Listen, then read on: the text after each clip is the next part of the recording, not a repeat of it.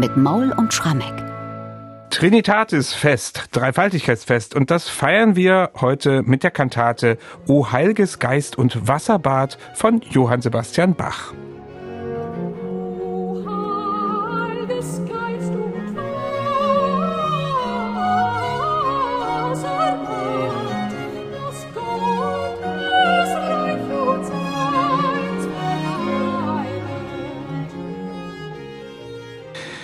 Das Trinitatisfest 1724 war für Johann Sebastian Bach als Leipziger Thomaskantor ein ganz besonderer Tag, denn sein erstes Leipziger Dienstjahr, das ging zu Ende. Allerdings hat er für diesen Tag keine neue Kantate komponiert, sondern ein älteres Weimarer Stück wieder aufgenommen.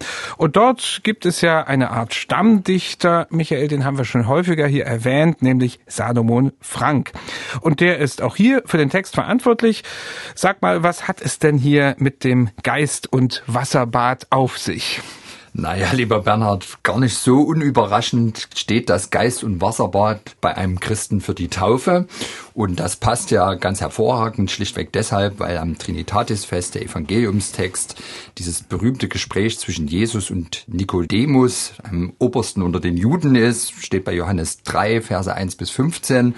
Und das Fazit dieses wirklich komplizierten Gespräches ist, dass Jesus einfach nochmal deutlich macht, nur die Taufe befähigt durch Wasser und Geist den Menschen eben zur Aufnahme in das Reich Gottes. Also unser Weg in den Himmel führt über die Taufe, führt also durch dieses heilige Geist- und Wasserbad. Und das ist der Gegenstand für Salomon Frank. Ein Gegenstand natürlich, der dem Herzog Wilhelm Ernst in Weimar ganz besonders wichtig gewesen ist. Wir haben es schon häufiger betont. Er war ein ganz orthodoxer, frommer Lutheraner. Und natürlich musste man in seiner Gegenwart A getauft sein und B immer wieder genau diese Bedeutung der Taufe. Vor ein paar Wochen hatten wir auch mal eine Kantate, die nochmal ganz klar auch gesagt hat, nicht gute Taten bringen uns in den Himmel, sondern Glaube bringt uns in den Himmel. Hier eben jetzt nochmal diese Fokussierung auf die Taufe. Frank hat das sehr, sehr geschickt gemacht, in diesem Text darüber zu reflektieren. Was gibt's denn für schöne Metaphern? Das ist ja immer das Beste, was man so einem Herzog dann liefern kann als mhm. Dichter, wenn man nicht nur getauft ist, sondern wenn man auch schön dichten kann. Was bietet er uns denn hier? Naja, also Frank geht ganz weit zurück in der Menschheitsgeschichte zum Sündenfall. Der Sündenfall, der dem Adam im Paradies passiert ist, Adam und Eva mit der Schlange, der begleitet ja die Menschheit seither. Wir sind alle Sünder und deswegen ist es ja gerade so wichtig, aus der Sicht jetzt dieser christlichen Theologie, dass wir getauft werden, weil uns das reinmacht und uns hilft dann am Ende eben mit dem Glauben an Gott in der Nachfolge Jesu Christi in den Himmel zu kommen. Und er arbeitet tatsächlich immer wieder mit diesen Rückblicken auf den Sündenfall. Das geht gleich los im ersten Rezitativ, ich will das mal kurz vorlesen. Die sündige Geburt verdammter Adamserben, die Adamserben, das sind wir. Das sind wir. Gebieret Gottes Zorn, den Tod und das Verderben. Denn was vom Fleisch geboren ist, ist nichts als Fleisch von Sünden angestecket vergiftet und beflecket. Und jetzt kommt eben die Auflösung aus diesem Konflikt mit dem Hinweis auf die Taufe. Wie selig ist ein Christ, er wird im Geist und Wasserbade ein Kind der Seligkeit und Gnade. Er zieht Christum an und seiner Unschuld weiße Seide. Er wird mit Christi Blut der Ehren Purpurkleide im Taufbad angetan. Und damit ist natürlich genau der Boden für die zentrale Botschaft des Evangeliumstextes bereitet. Und nun hat Bach diese Kantate, ich würde mal sagen, in typisch Weimarer Art vertont, will sagen, in einer relativ kleinen Besetzung, eigentlich die kleinste, die überhaupt möglich ist. Und die Eingangsarie, die gleich zu hören ist zu Beginn, O Heiliges Geist und Wasserbad, die ist sehr kontrapunktisch angelegt. Hast du für all dies ein bisschen Erklärung? Naja, schauen wir uns doch mal den Text an. O heiliges Geist und Wasserbad, das Gottes Reich uns einverleibet und uns ins Buch des Lebens schreibet. O Flut, die alle Missetat durch ihre Wunderkraft ertränket und uns das neue Leben schenket. O heiliges Geist und Wasserbad. Also es wird im Grunde geschildert die Taufe als das Mittel zur Umkehr des Menschen, und zwar eines jeden Menschen. Und ich glaube, das ist erstmal der Grund, warum Bach einen ganz bewegten Satz, einen vielstimmigen Satz schreibt. Da sprudeln die Gedanken, da sprudeln die mhm. Themeneinsätze und rein klanglich hat man durchaus das Bild von Wasser, was eben spritzt und sprudelt, also das Wasserbad. Und dass das aber so geistlich ist und auch übrigens hochgeistig gedacht, sieht man darin, also was Bach komponiert in dem instrumentalen Vorspiel und dann auch immer wieder in den instrumentalen Zwischenspielen sind eigentlich Fugen.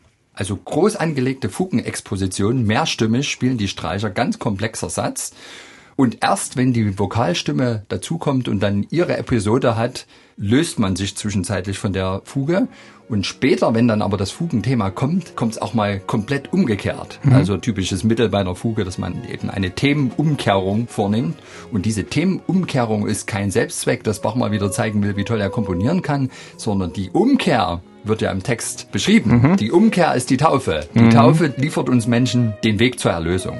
Und ich glaube, deshalb wollte Bach einfach einen ganz komplexen, vordergründig sprudelnden, hochkontrapunktischen Satz schreiben, der zugleich über das Mittel der musikalischen Umkehrung die geistliche Umkehrung versinnbildlicht. Da hören wir doch mal kurz noch in diese Kontrapunktik hinein.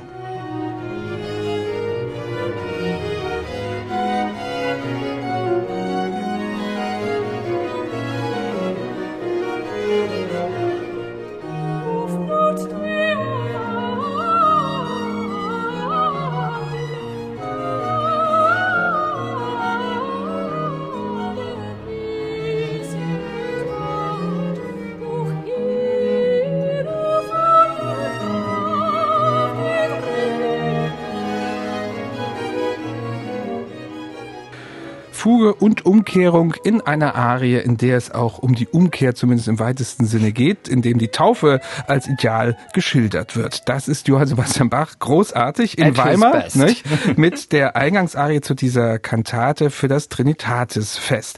Ja, dann gibt es noch eine zweite Arie in dieser relativ kurzen Kantate, nur mit Continuo-Begleitung, aber hier fällt der Siciliano-Rhythmus auf, also dieser Rhythmus, den wir immer gerne mit einer Pastorale zusammenbringen bringen.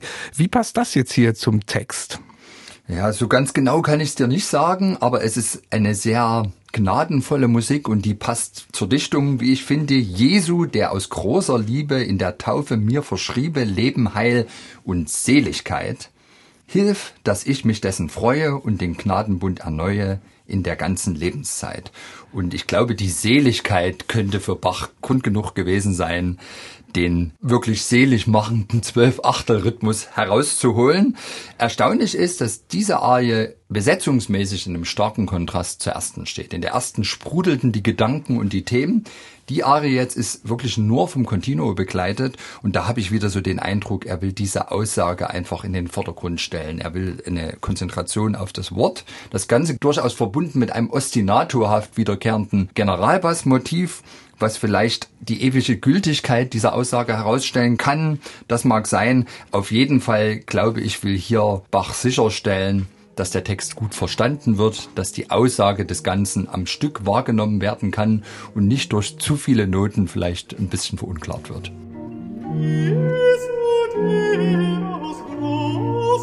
Das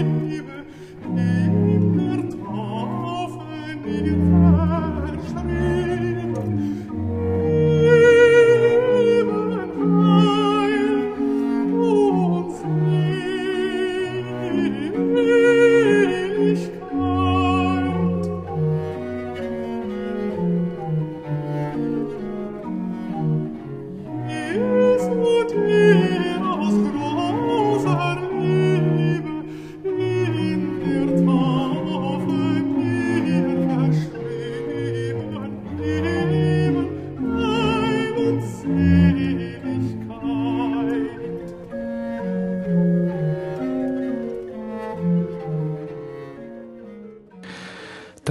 ist also die Bassarie in der heutigen Kantate von Johann Sebastian Bach. Und alle guten Dinge sind drei, hat sich Bach gedacht. Und noch eine dritte Arie komponiert für diese Kantate, natürlich auf Basis des Textes von Salomon Frank, eine Tenorarie jetzt.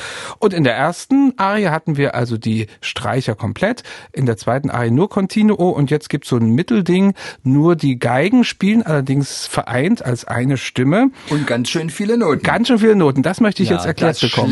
sich so über über mehrere Oktaven. Also die Geigen arbeiten alle gemeinsam an der gleichen Stimme, die hoch und runter und durcheinander geht und Schlängeln liefert vielleicht die Brücke zum Arientext. Ich lese ihn mal vor. Geht ganz toll los, finde ich, mit der Aussage Jesu meines Todes Tod. Lass in meinem Leben und in meiner letzten Not mir für Augen schweben, dass du mein Heilschlängelein seist vor das Gift der Sünde. Heile Jesu, Seel und Geist, dass ich Leben finde. Also jetzt kehrt ja Frank zu dem anfänglichen Bild mit dem Sündenfall im Paradies bedingt durch die Schlange zurück und sagt jetzt, aber der Jesus ist sozusagen das Heilschlängelein gegen die böse Schlange im Paradies, gegen den Sündenfall, der uns Menschen alle verdorben hat. Mhm. Also Jesus ist das Gegengift und dass natürlich dieser Jesus, der hier die gute Schlange ist, die das gute Gift versprüht, das Gegenmittel versprüht, dafür müssen jetzt die Violinen musikalisch herhalten, indem sie wirklich den Tenor da umranken, umschlängeln mit ihrer Partie. Ich finde das eine ganz, ganz toll gedachte Analogienbildung und diese A ist für mich so ein bisschen der Höhepunkt der Kantate. Dass du mein Heilschlänglein seist.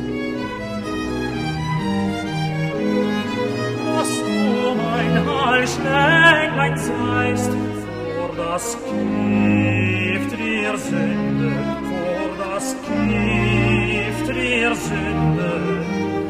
Dass du mein Heilschläglein seist, vor das Gift der Sünde. Heile Jesus,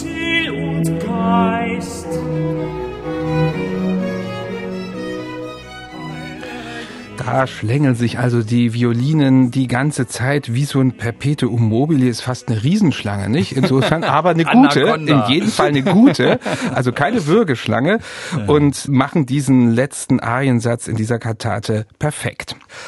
Vielleicht ein kleines Fazit, Michael. Wir stellen fest, am Trinitatis Sonntag gibt es hier eine eher zurückgenommene, klein besetzte Kantate, die er bewusst als ein altes Weimarer Stück hier wählt, um vielleicht auch ein bisschen die Jungs zu schonen, die in der Thomasschule gerade neu angekommen sind. Die sind also nur im Schlusschoral dran. Wie ist dein Resümee dieser Kantate? Naja, ist schon irgendwie die Schlangenbeschwörerkantate, also die böse und die gute Schlange. Und am Ende liefert sie uns das Gegengift. Und die Grundaussage ist, glaube ich, Taufen hilft, meine Damen und Herren.